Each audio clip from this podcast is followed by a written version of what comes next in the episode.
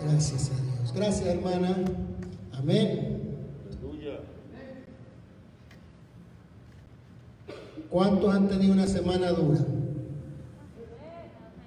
Amén. Amén. Amén, dicen los hermanos. Amén. Si Regina te haces para acá, para, para este lado, para que así yo pueda mover el púlpito para acá. Yo creo que voy a tener que ver qué hay ahí que les gusta a los hermanos y a los de allá para que vengan para acá. Aleluya. Gloria a Dios.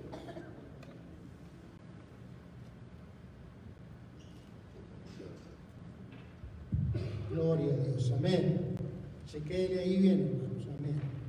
Ah, ha sido una semana dura, fuerte.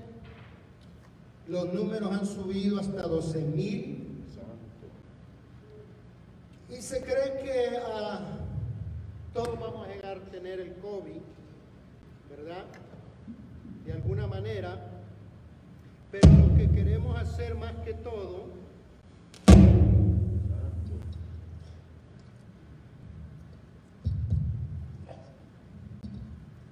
Gloria a Dios. Un poquito más, ¿verdad? Por ahí, un poquito más. Es tratar de no inundar los hospitales a la misma vez. Amén. Que ese es el problema que estamos llegando. Estamos realmente ah, teniendo un poco de temor con eso, que los hospitales no puedan abastecer todos los que llegan para otras enfermedades. Pero el Señor es bueno. Algunas clínicas las estamos abriendo los sábados y domingos. Esta semana vi cómo se pelea la gente en los parques. Y déjeme decirle que no era bonito. Tuve que llamar a seguridad en algunos, porque casi le pegaban al otro porque le quitó el puesto.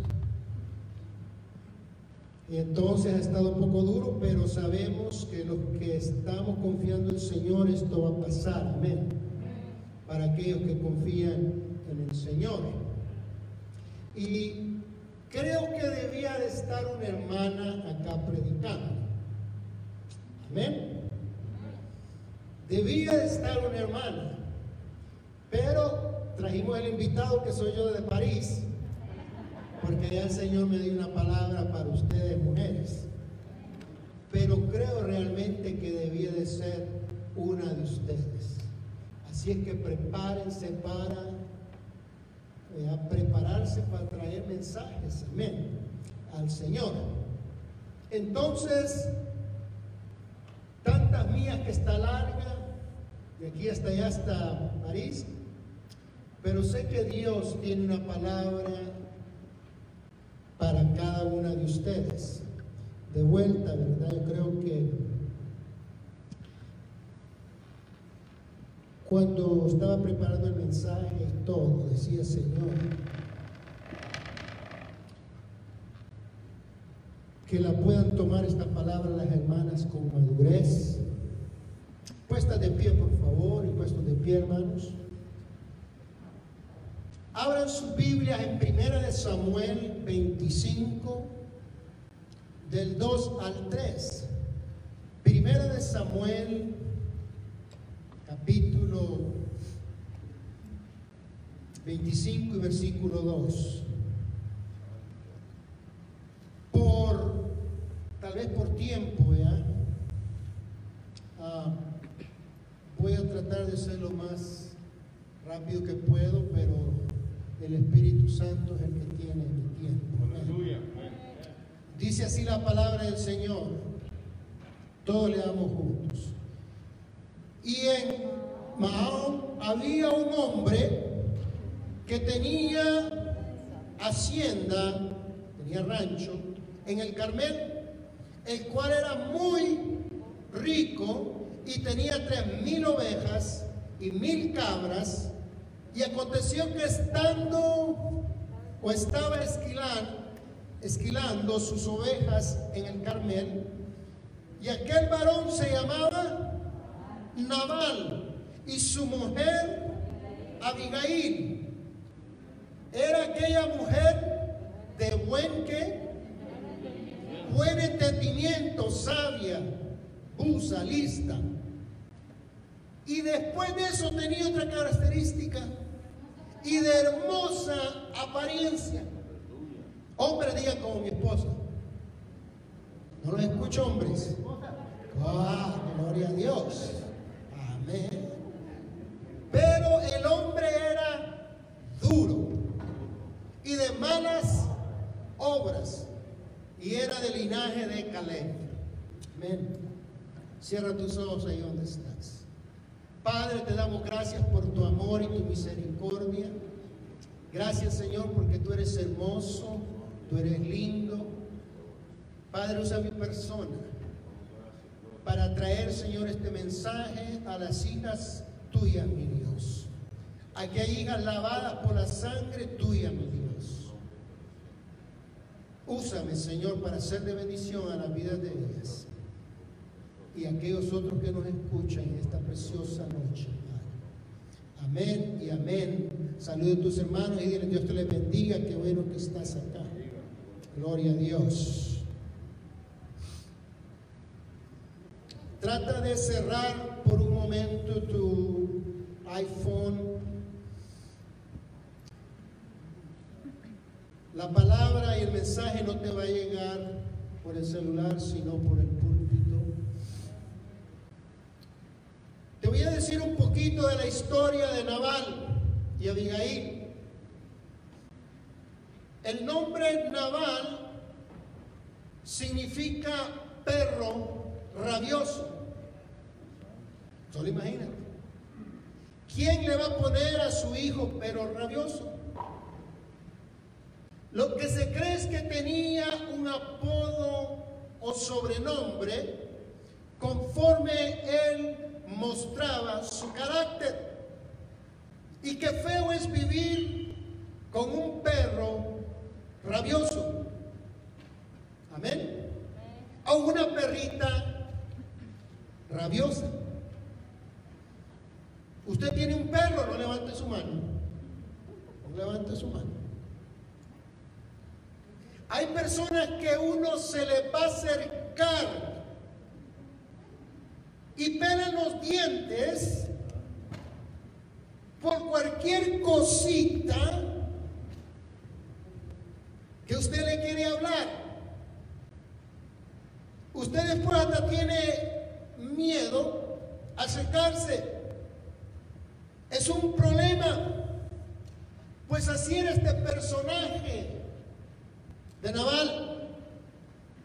Pelaba los dientes, nomás le decía una cosita a uno. Pero Abigail es una persona admirable, sabia, inteligente, pero no te voy a hablar mucho de Abigail, sino de algunas cosas que cualquier mujer que quiere servir al Señor puede llevarlas a cabo y ser esas mujeres que ayudan a los hombres en su proceso de su vida. Porque muchas veces Dios está haciendo una gran obra y a veces las mujeres no colaboran con el hombre que Dios le ha puesto a hacer una obra. Tu mujer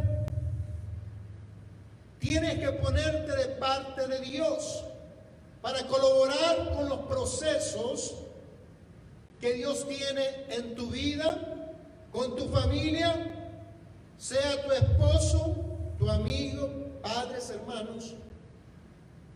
Tu mujer tiene que ser esa persona que más bien ayuda a ser una ayuda y no un estorbo a veces estorbamos para que la gente conozca a Dios y sean esas personas moldeadas. A veces, en lugar de ser una bendición, venimos a ser un estorbo. Y hay una cosa que quiero hablarte es de el espíritu tierno y apacible y dócil que la Biblia dice que tienes que desarrollar, mujer, un espíritu tierno, apacible, dócil, que es lo que manda la Biblia. Y hay muchas mujeres que no entienden de qué se trata esa serenidad, esa mansedumbre, esa apacibilidad, un espíritu apacible, dice la reina Valera, apacible. Y suena lindo, pero ¿qué es, pastor? Desarrollar un espíritu así. Bueno, me recuerdo que íbamos para Chihuahua, una conferencia en Vino Nuevo, con unos pastores y unas pastoras, y volamos de Salt Lake City para El Paso, Texas, y cuando llegamos allá, las maletas de nosotros no llegaron, ni las maletas de las hermanas también. Y yo veo a una hermana, una pastora, y le pregunto, hermana, ¿tú traías tu ropa en la mano y la metiste en el avión y te sentaste? Y ella dijo, no. Y yo le pregunté, entonces, ¿por qué no estás preocupada como las demás mujeres si no tienes una paz? Y ella me dice, hermano Ricardo, estoy aprendiendo a ser apacible. Y la pasibilidad ella la describió como el agua que está calmada en una tormenta. En medio de una tempestad el agua está calmada. No un agua que pica cuando la tempestad llega, sino un agua que está tranquila, a pesar que hay una tormenta, a pesar que hay vientos, a pesar que hay una tempestad. Ella estaba aprendiendo a estar en apacibilidad en su corazón. ¿Le podrás tú decir, mujer, al Señor, en medio de las olas que vienen contra mí, vientos o crisis que vengan a mi vida, le podrás tú decir, estoy esperando en ti, Señor. Estoy teniendo la paz que tú quieres que yo tenga. Y estar seguro que a Dios no se le escapa nada. Muchas veces le decimos, Señor, te escapó esto, te faltó aquello, pero a Dios no se le escapa nada. Él está en control de la tormenta más peligrosa que puede venir a tu vida. Amén. Entonces, mujeres, para poder crecer en este espíritu tierno, sereno, apacible y humilde, Quiero hablarte de características que tiene un espíritu de una mujer enseñable, de una mujer enseñable que se deja enseñar. Si tú eres una mujer que no te puede dar ningún consejo, si tú eres una mujer que lo sabes todo, hay problemas. Amén. Entonces estas cinco características de cómo tener un espíritu enseñable, y déjame decirte mujer, para que tengas éxito en tu vida, en toda tu vida, estas características tienen que estar en ti y en mí. Si tú tienes un espíritu enseñable de tu niñez o adultez, quiere decir que tú serás un excelente profesional las grandes mujeres de las corporaciones más grandes de América se rodean de mentores, de personas que le ayudan a ellas, porque ellas saben que no lo saben todo, que no la pueden hacer en su propia inteligencia.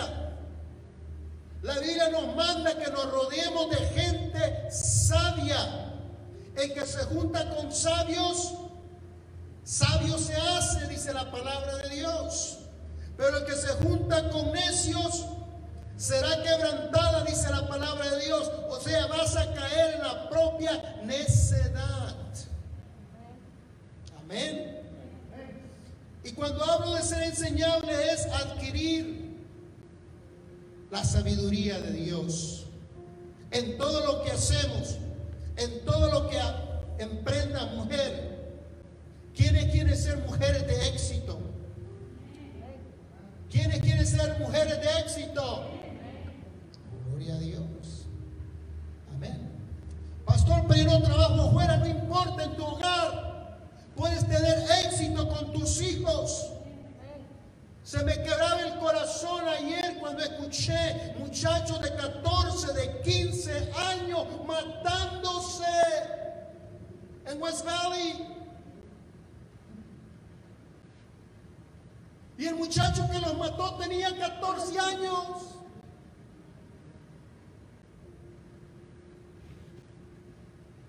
Qué pesado es que la policía llegue y le digan a los papás, a la mamá, tu hijo está muerto.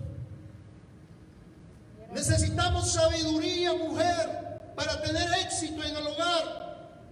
Por eso estás aquí, para que tu Señor te enseñe. Por eso saliste un poquito más temprano y te apuraste a llegar a la casa del Señor, para que el Señor te enseñe y te dirige. Amén. Todo lo que tú inviertas, mujer, en el reino de Dios, te va a dar dádivas. Te va a recompensar la inversión que tú haces. Y te felicito porque estás aquí. Dice la palabra de Dios, la mujer sabia edifica su casa. ¿Estás edificando tu hogar, tu vida, mujer? Pero la necia con sus manos la derriba, la destruye, la casa. Cuando se habla de sabiduría, tenemos excelentes ejemplos en la palabra de Dios. Tenemos un gran hombre como Salomón,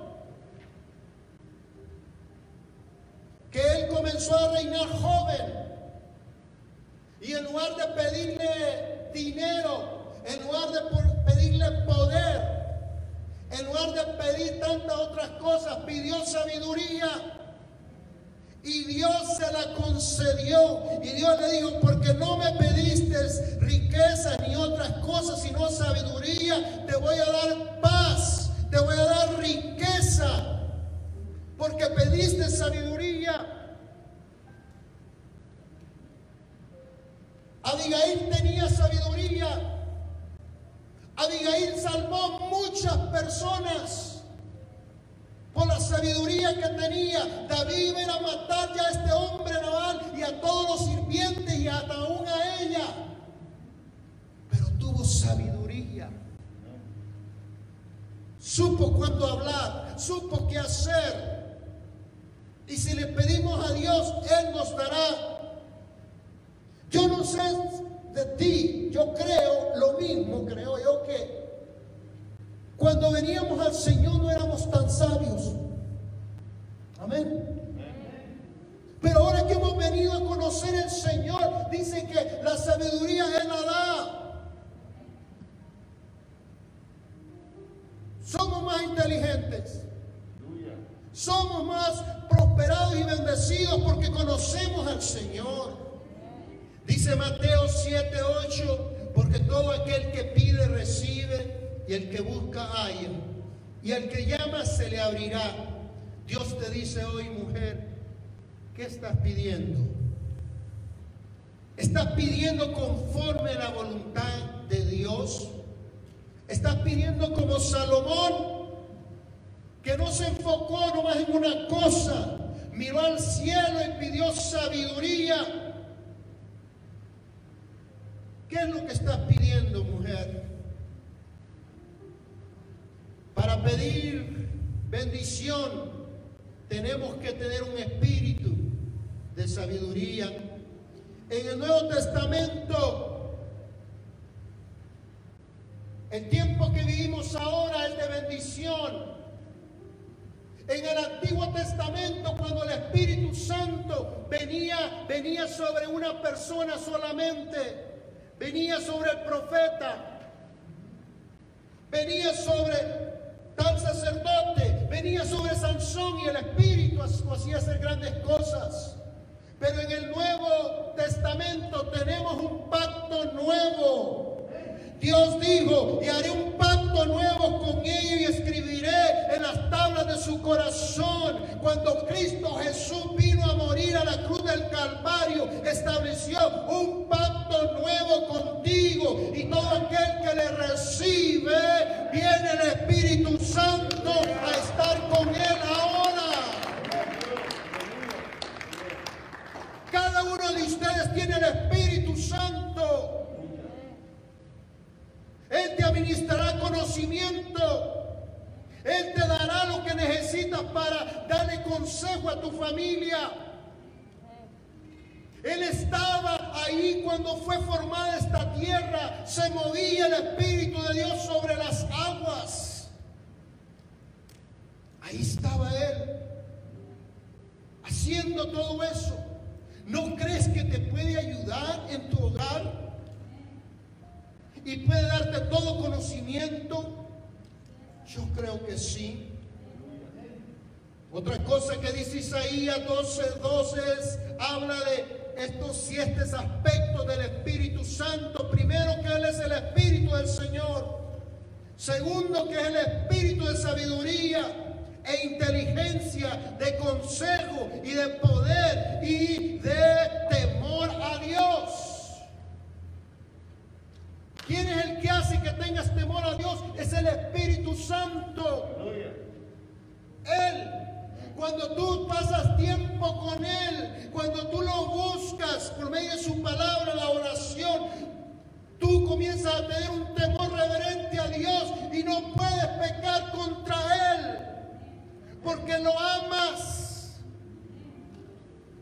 Ese Espíritu Santo que Jesús dijo, me voy, pero no los dejaré huérfanos. Mandaré al Paracleto, al Espíritu Santo, a que esté con ustedes todos los días. Hasta el fin del mundo. Pero ¿sabes qué es lo que pasa?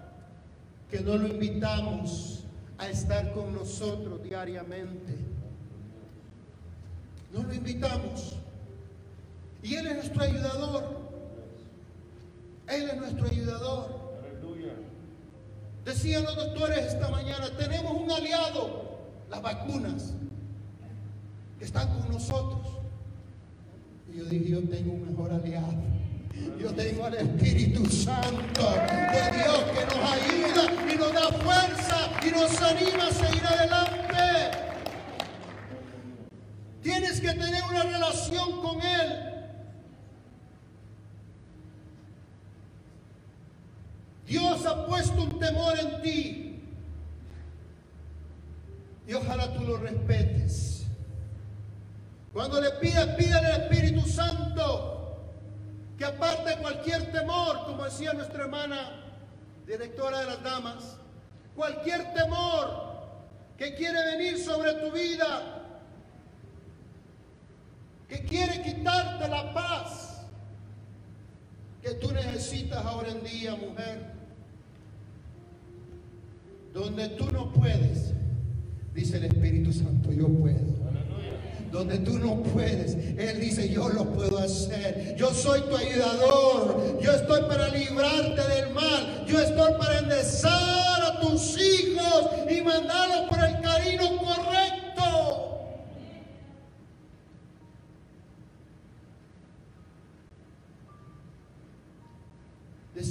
¿Cómo van a sentir esas madres cuando le digan los policías? Tu hijo se acabó. Eran hermanos, dice el hermano. De una sola madre. Aleluya.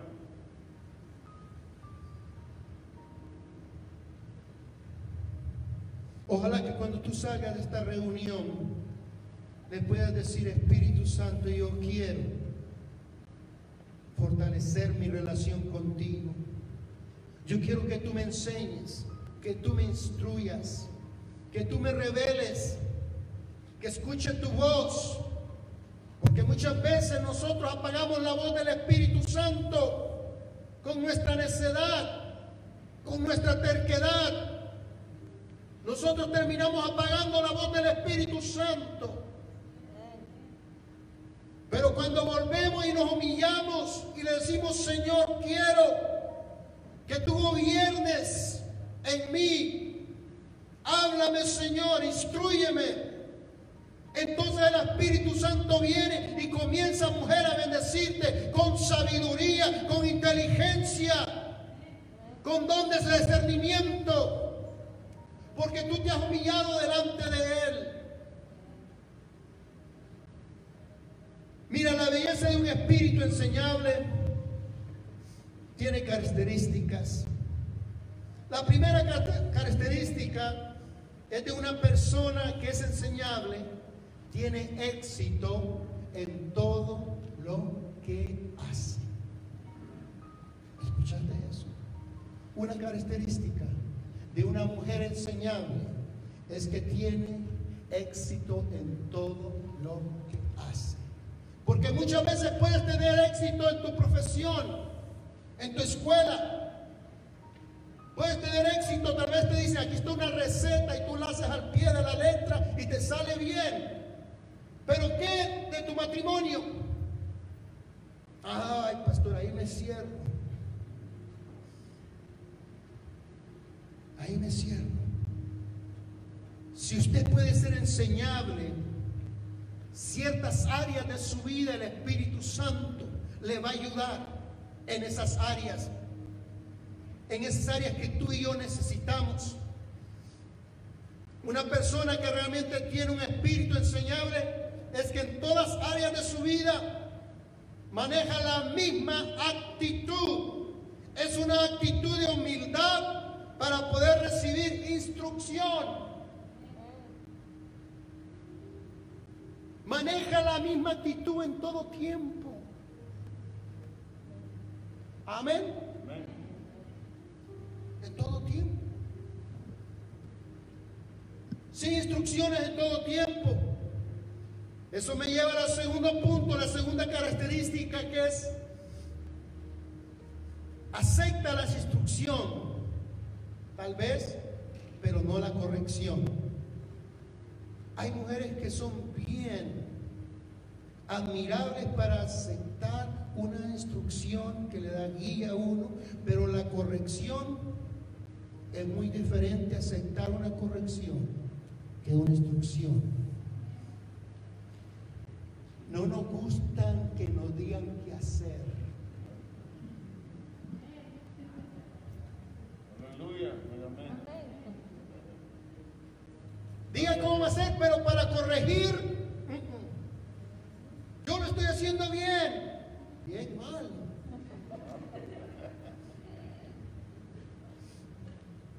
Aleluya.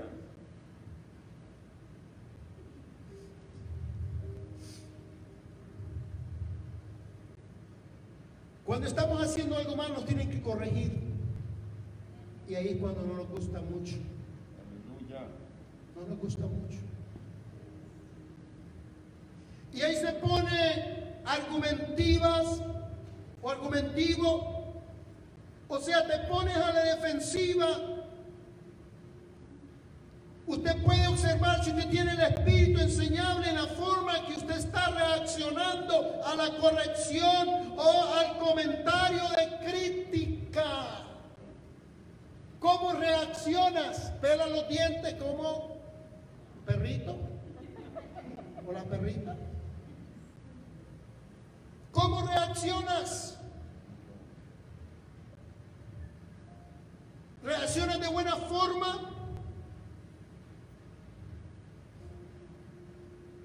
¿Recibe la corrección? ¿Cómo reaccionas a la crítica? ¿Cómo reaccionas?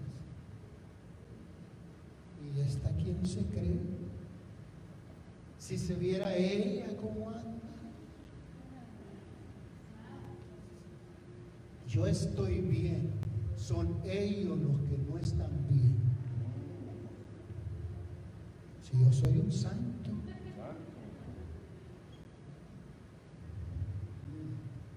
Hay un libro que escribió el pastor Greg Rochelle. Escribe un libro de cómo ser librado del autoengaño. Porque sabía usted que uno mismo se puede engañar. Y él escribe cómo ser salvo de eso, del autoengaño. Él dice que toda crítica puede traer una verdad que me va a ayudar a crecer. Cada crítica trae una verdad que me va a ayudar a hacer crecer. Marco Will lo dice de esta manera. La crítica es como el estiércol, pero me abona para crecer. ¿Cuánto le he echado estiércol al jardín? No me yo. Échale a ver cómo salen los tomates. Pero huele mal. Pero me ayuda a crecer, a salir de ese autoengaño. Hay críticas destructivas, claro que sí. Pero tienes que salir sobre eso y preguntarle, Señor, ¿qué tengo yo que aprender en esa crítica que se me ha hecho? E ir delante de Dios y preguntarle.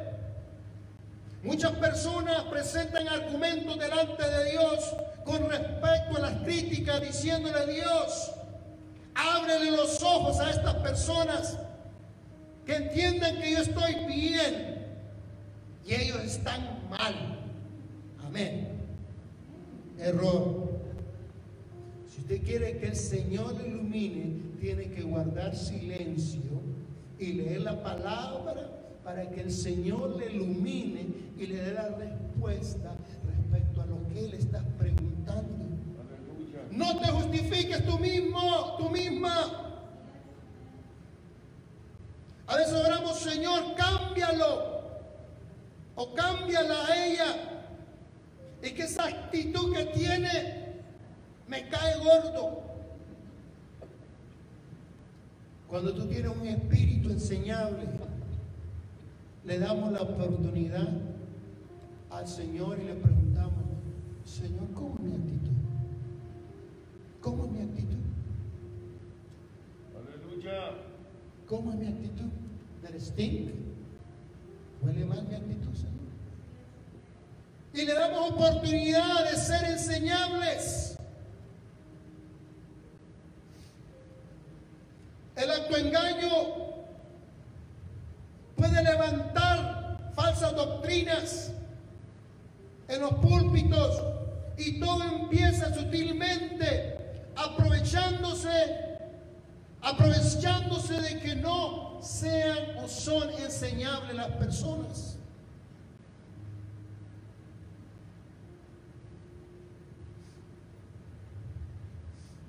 El Señor aprecia un espíritu humilde, dice la Biblia. Al quebrantado de corazón es aquel que el Señor mira. Y el quebrantado de corazón no es aquel pobre tirado ahí que no tiene nada, no. El quebrantado del corazón es aquel que dice, espiritualmente estoy en bancarrota, necesito tu ayuda, Señor. Es aquel que dice, bienaventurados los humildes de corazón, porque ellos es el reino de Dios. Para esas personas es el reino de Dios. Los pobres en espíritu, porque ellos llegan al reino. Y es el espíritu que debemos de tener todos nosotros y desarrollar. Entonces, ¿cómo estás aceptando, mujer, la instrucción y la corrección?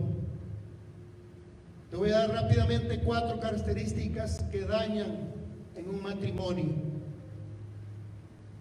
Si estás casada, toma nota. Si te vas a casar, toma nota. Si no te has casado, ya estás grande y viuda, toma nota para aconsejar a otras. Para todos hay, amén. Hay un estudio clínico que hizo un doctor psicólogo donde examinan a las parejas y él toma cuatro actitudes y cuando él mira las cuatro actitudes en estas parejas, les da el diagnóstico de divorcio. Porque son cánceres en la relación y todas son actitudes que no pueden estar en una relación. Ahí te va la primera actitud de crítica. Radica la crítica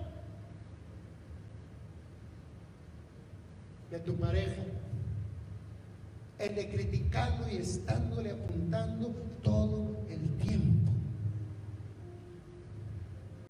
Tiene que quitar. El doctor le dio a cada uno, al hombre y a la mujer, una papeleta y le dijo, escriba todo lo bueno de él o de ella. Y escriba todo lo malo en el otro lado. ¿Sabía usted que las páginas de lo bueno eran más que lo malo? Pero lo poquito malo había ahogado la relación. No la dejaba tener fruto por lo poquito malo, por la crítica que había hacia el uno al otro. De ser criticando y criticando. ¿Por qué nos enfocamos en lo malo? Cuando debimos de enfocarnos en lo bueno de las personas. Dios ha llamado a las mujeres a dar vida en sus hogares, amén. Dios ha llamado a las mujeres a dar vida en los hogares, no crítica. Dar vida a las personas que tienes cerca de ti, mujer. Tú tienes influencia, el poder de la palabra, el poder de la persuasión, el poder de declarar palabra a tus hijos y a tu esposo. Ojalá que cuando tu esposo salga no digas entre sí, Ojalá no vuelvas. Sino bendecirlo. Bendícelo en el trabajo, que llegue bien, Señor, que prospere lo que Él va a hacer. Tienes palabra, mujer. Te profetiza sobre tus hijos. Yo creí que nomás los pastores lo digan. No, tú como mamá, El poder de la influencia sobre tus hijos. Profetízale palabras de bien y de misericordia y de bendición sobre tus hijos, sobre tu esposo, sobre tu hogar.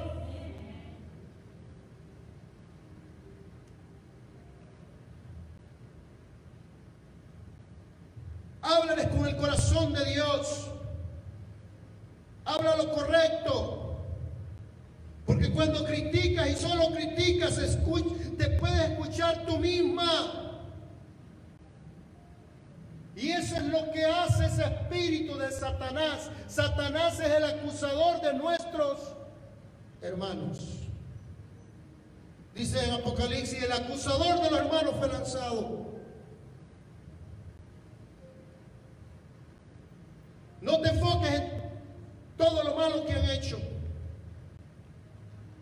Y no es de hacerte de la vista gorda, sino realmente ponerte en una balanza y afirmarte y enfocarte en lo bueno, mujer, de Dios. Lo otro puede componerse, pero enfócate en lo bueno que Dios ha sido contigo, en tu hogar, y tus hijos, y tu esposo. Lo lindo que me gusta a mí de las mamás, que le dicen a uno la Ese peinado no te cae bien, amor. Esos zapatos no te combinan con la ropa. Amén. ¿Cómo que no? Dicen a veces los muchachos, los niños. No. Ese vestido no te ve bien. Debíamos decirle gracias Señor porque mi mamá me está educando. Gracias a Dios porque me está puliendo.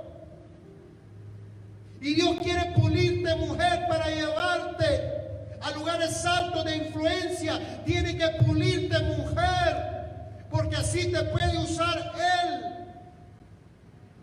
Mira, la reina Esther fue preparada seis meses con los mejores perfumes y las uñas y todo. Y después de un año se presentó delante del rey. La tuvieron que pulir. Le tuvieron que decir que no se come con las manos. Tuvo que pasar casi un año la reina para ser presentada delante del rey. Y tu mujer tienes que dejarte pulir por Dios y por el Espíritu Santo. Aparta de ti esa crítica. No seas criticona más. Ten un espíritu que reconoce los valores de las otras personas que alaban a Dios con nosotros en nuestra familia. Algunos estarán pensando, siquiera hubiera venido aquella hermana o aquel hermano. Dios quiere moldearte a ti Aleluya. y dale gracias. Amén. La influencia y el éxito que puede llegar a tener tu esposo depende de ti, mujer. ¿Sabías tú? Alguien dijo, detrás de un gran hombre hay una gran mujer. Yo digo al lado, no atrás. Los talabanes la ponen atrás. Amén. Y alguien dijo, ahora las mujeres talabanas están diciendo, sí, vete tú unos siete metros, por si está en la bomba te vas primero. Al lado. Amén. Pero es la mujer.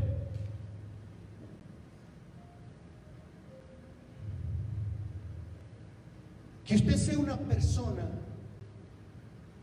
mujer, que vale la pena vivir con ella. ¿Me escuchó? Hay hombres que no quieren ni vivir ya con esa mujer. Porque todos los días es una cataleta, cataleta, cataleta. Es como una gotera, dice Proverbios.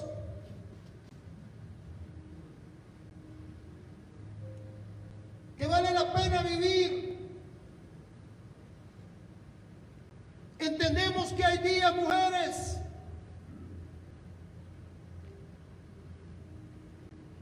que las hormonas no les ayudan, lo sabemos los hombres. Pero una persona llena de presencia Dios está feliz. Mujeres, parezcanse a su Padre Celestial. Eres lleno de gozo, de alegría. ¿Y quién no quiere estar con una persona que es feliz? ¿Quién no quiere estar con una persona que cuando llega dice, ay, qué rico, qué bueno, ya llegó el hermano y comienzan a reírse y todo eso? ¿Quién quiere estar con una mujer infeliz?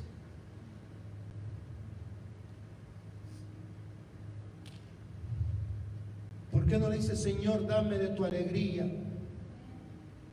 Dame de tu vida en mí, para que las personas que están a mi alrededor digan, ay, qué rico estar con él, con ella. En lugar que digan, qué persona tan amargada está aquí, o qué actitud tiene esa persona. Ojalá tú puedas decir, amargura, sal de mí. Amén. Aleluya. Otra actitud que hay que sacar es la actitud de estar a la defensiva. A la defensiva. Segundo punto de carácter enseñable. Quita la actitud de estar siempre a defensivas. ¿Sabes qué pasa con la actitud defensiva? No permite que la otra persona se queje. Entonces nunca vas a saber cuál es el problema. Porque estás a la defensiva y no escuchas a la otra persona.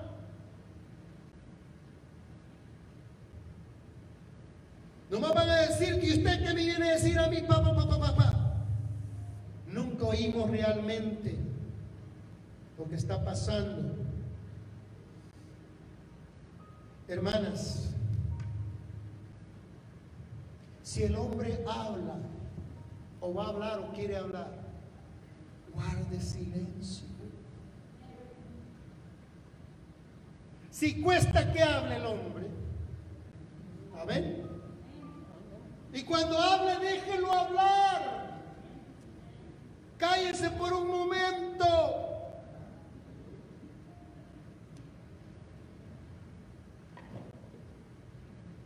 Las mujeres hablan, se desahogan.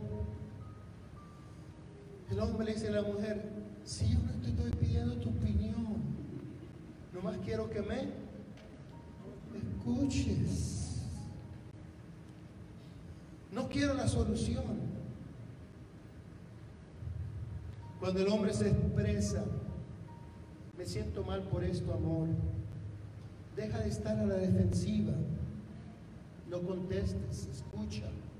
Ora a Dios y le pregunta, Señor, no me gustó lo que me dijo Él, pero ¿qué es lo bueno que tú tienes para mí a través de lo que Él me dijo? Tercera actitud que tienes que dejar, mujer.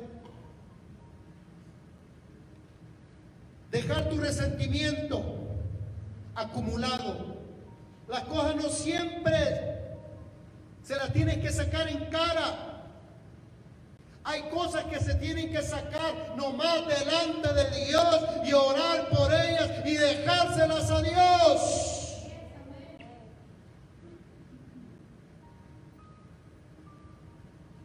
Me acuerdo lo- cuando teníamos 20 años de casado, me hiciste esto. Uy, han pasado 20 años.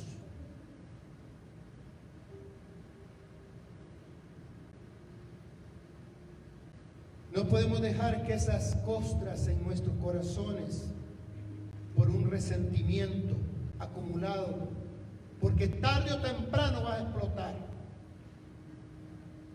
Amén. Y tampoco seamos esas murallas, abajo con las murallas. Qué duro es ver mujeres que tienen una actitud de muralla. Cuando te ven a hablar, te dicen, no, no, no, no, no, no me hable de eso, no me hable de eso. Esas murallas tienen que caer. Si Reagan le dijo al presidente de de Rusia, Mr. Gorbachev, que caigan las murallas y deja libre a tu pueblo. Como mujeres de Dios no pueden haber esas murallas. Y hay muchas murallas que levantamos. Hay murallas tan grandes de rencor por muchos años. Número cuatro, una persona que es enseñable asume, asume la responsabilidad. Es suficientemente mujer cabal o hombre cabal que asume su responsabilidad. Yo la regué. It was my fault. Pero la mayoría de personas siempre tratan de echarle la culpa a otra. Es que son ellas, es que son ellos.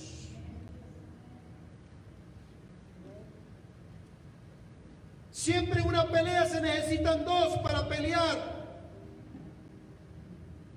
Usted tenga esa actitud humilde de reconocer, Señor, asumo mi responsabilidad o no la asumo. Una persona que tiene un espíritu enseñable se rodea de personas que piensan, escucha bien, que piensan diferente que usted. Porque la mayoría de veces en las iglesias y afuera, las personas buscan con aquellos que piensan lo mismo. Aquellos que a todos le dicen, está bien, está bien, está bien. Pero te tienes que juntar con las personas que piensan diferente, que cuando hagas algo que no es debidamente bueno, te van a decir, soy tu amiga, pero eso es pecado. Tu actitud stink.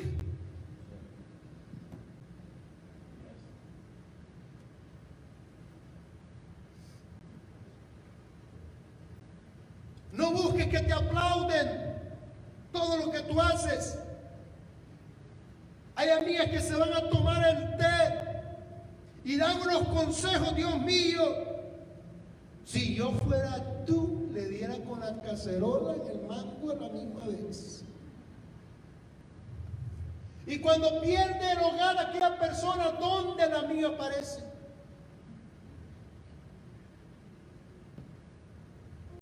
Pero qué bueno es cuando alguien le dice, yo también tenía esa actitud, pero no es así. Son instruidas por el consejo sabio de otra mujer. Siempre júntate con personas que a pesar de que no estén de acuerdo contigo todo el tiempo, te dicen la verdad. No es que ella es mi amiga porque ella me cubre todo. No, no, no, no es tu amiga. Parte de tu pecado también. La verdadera amiga te dice los consejos que están en la palabra de Dios y te dice, no es así. La palabra de Dios dice esto y esto y esto y no es así. No seas como esa mujer de un apartamento, completo de apartamento, se convirtió al Señor, estaba nueva. La vecina viene y, venía golpeada y le dice, te pegó el tal por cual, ¿verdad? Le dijo, mira, yo he estado leyendo en la Biblia y dice que si te pega en la mejilla, tú dale en la otra. Tú dale en la otra. No supo interpretar la escritura. Tenemos que saber juntarnos con personas que bíblicamente están llenas de Dios y te van a dar el consejo correcto para cambiar.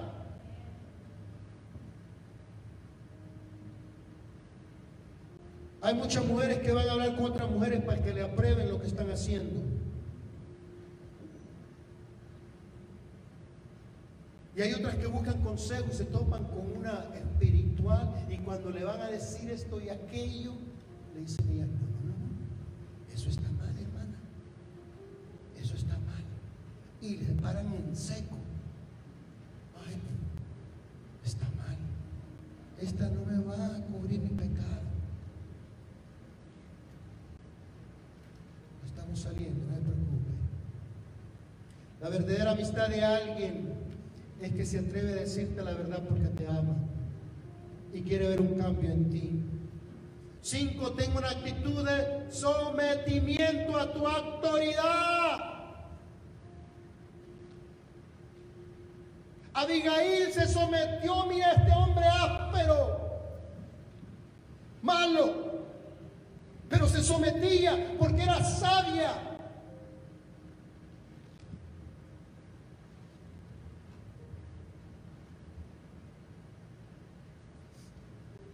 Tiene que haber en tu vida un rendimiento de cuentas. El espíritu enseñable de una mujer tiene que ser sumiso con los que están debajo o arriba de su autoridad. Mira, a veces respetamos a otros viejitos cuando los miramos en la calle en un restaurante y no respetamos a nuestros padres. Respetamos a aquellos dos, pero a nuestros padres, los que valen la pena, no. Los honramos, los deshonramos. A veces damos más honra a personas ajenas que a nuestras familias. Y a veces escuchamos más a otros pastores o pastores que no son nuestros pastores.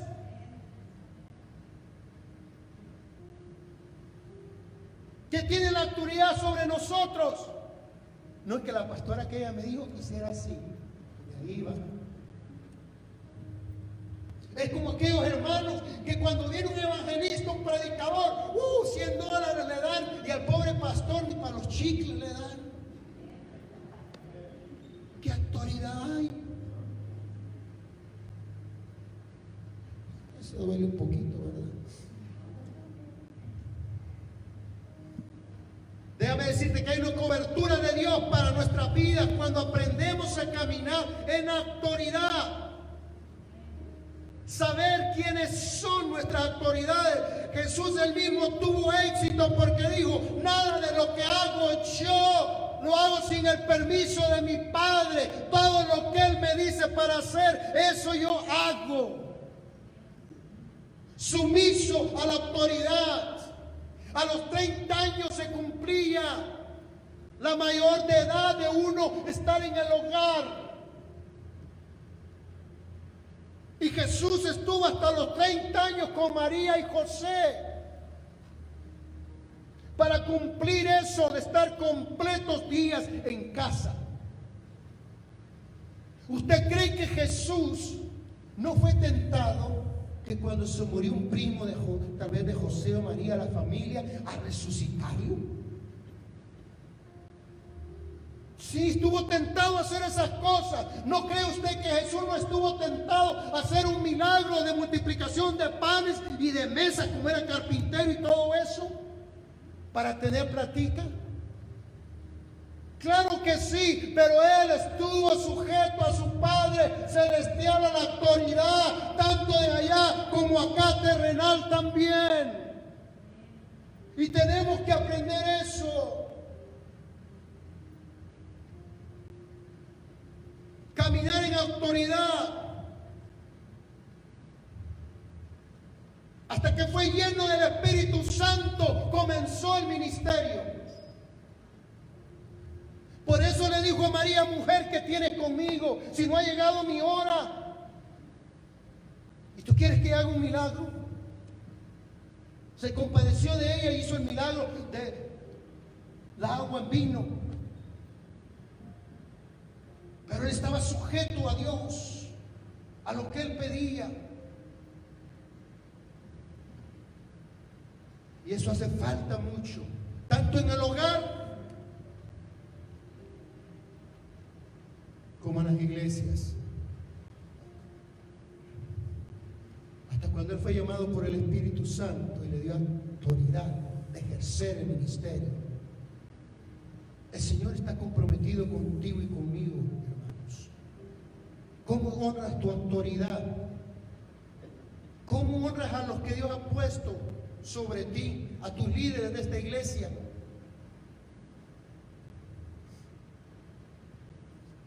¿Cómo los honras? ¿Los respetas? O tú dices, yo sé más que él. Yo sé más que él. Escuché de un hombre un testimonio de un hombre que había perdido todo, perdió el hogar, perdió las compañías que tenía, se fue a vivir de a los padres de vuelta y en una esquina ahí con uno de los colchón que le echa aire uno, ahí estaba. Alguien le habló de la palabra de Dios y comenzó a ir a una iglesia donde comenzó a aprender que era autoridad, que era diezmo y todo eso. Y el primer cheque que recibió honró a los padres, lo llevó a comer y todo eso dio su diezmo. El segundo cheque de vuelta honró a Dios con los diezmos. Y después le dio dinero para que fueran a pasear sus padres. Ese hombre en tres años recuperó la compañía y recuperó su hogar. Porque aprendió lo que es autoridad.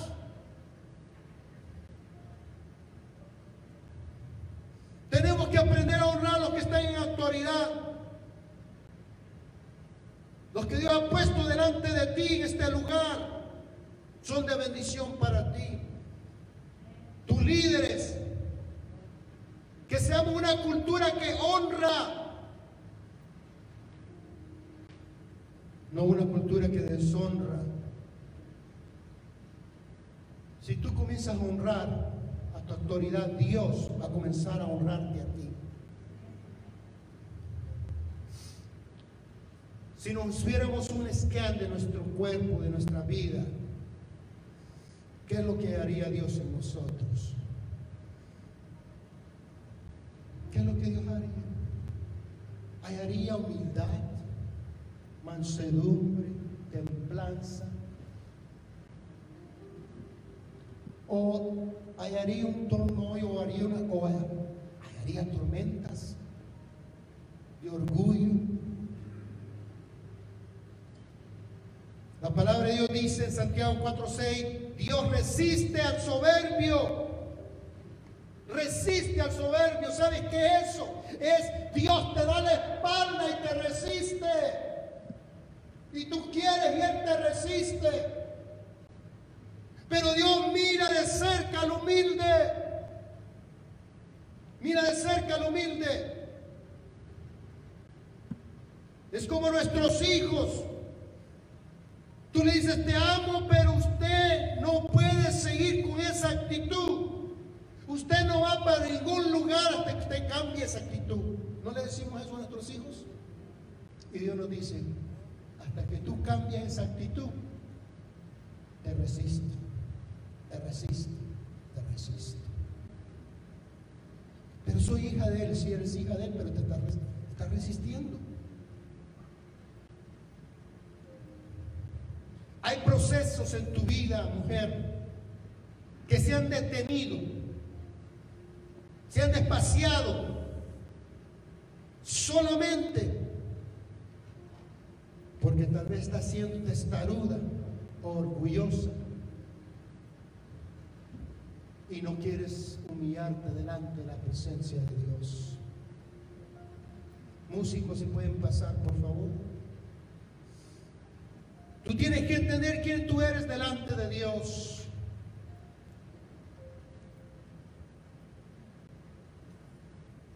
Yo no quiero que Dios te resista. Dios tiene grandes planes sobre ti, mujer. Él quiere que seas barro en sus manos. Él te quiere hacer un hermoso vaso para lucirlo en este mundo, en tu hogar en la iglesia, en ahí donde estás, en tu trabajo. Pero Él mira cosas a veces ahí en tu vida y sigue dándole vuelta y vuelta y vuelta y vuelta. Como el pueblo de Israel, 40 años dando vuelta y vuelta. Porque no querían humillarse, porque no querían cambiar. Y si Dios va a depositar, si Dios va a depositar su Espíritu Santo sobre tu vaso, no pueden haber grietas de orgullo, de creerte más que las otras. Cuando Dios deposita su Espíritu Santo sobre ti, no es para que tú digas tan bella, tan hermosa, tengo todos los dones, no es para que diga la honra y la gloria, solo tú la mereces. Yo soy tu sierva, yo soy tu sierva, Señor. Solo tú mereces la honra y la gloria, Señor.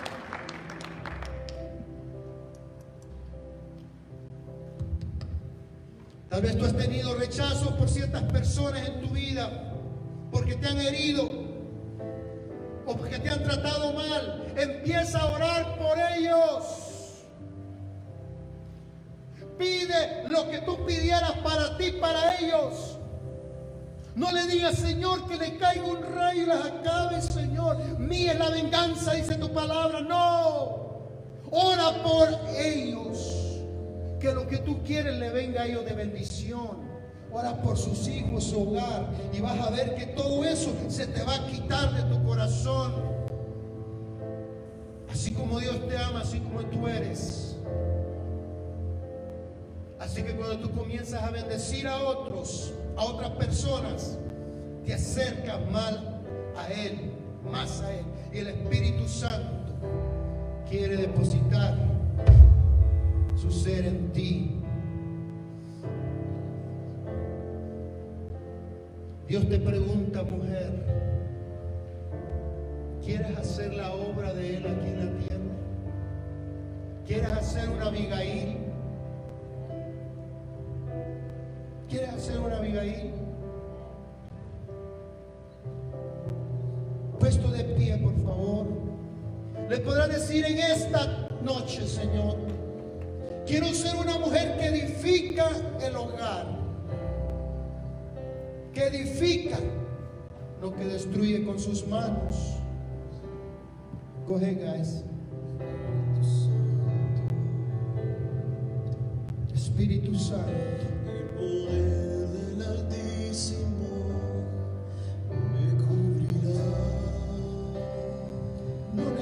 muchas mujeres para cambiar la iglesia, cambiar el mundo. Su Espíritu Santo. Dios lo que necesita una semilla. Una semilla en este lugar. De mujer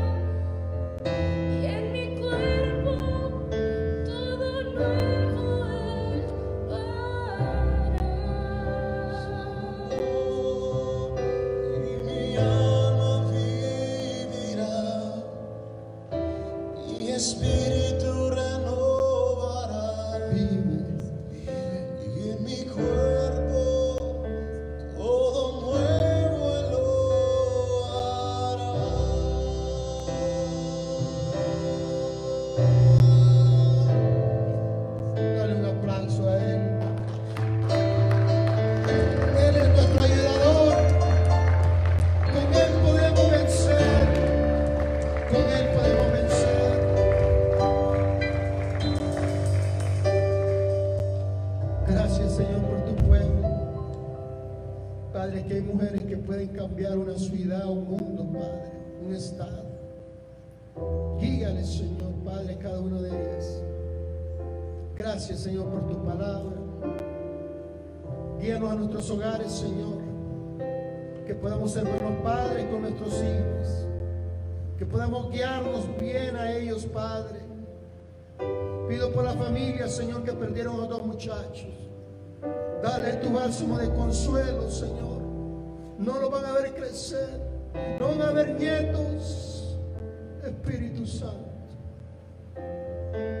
Pon el bálsamo en esas vidas, esos padres. Amén y amén. Dios te bendiga. El hermano Ismael trae una cosita de acá. Todo para que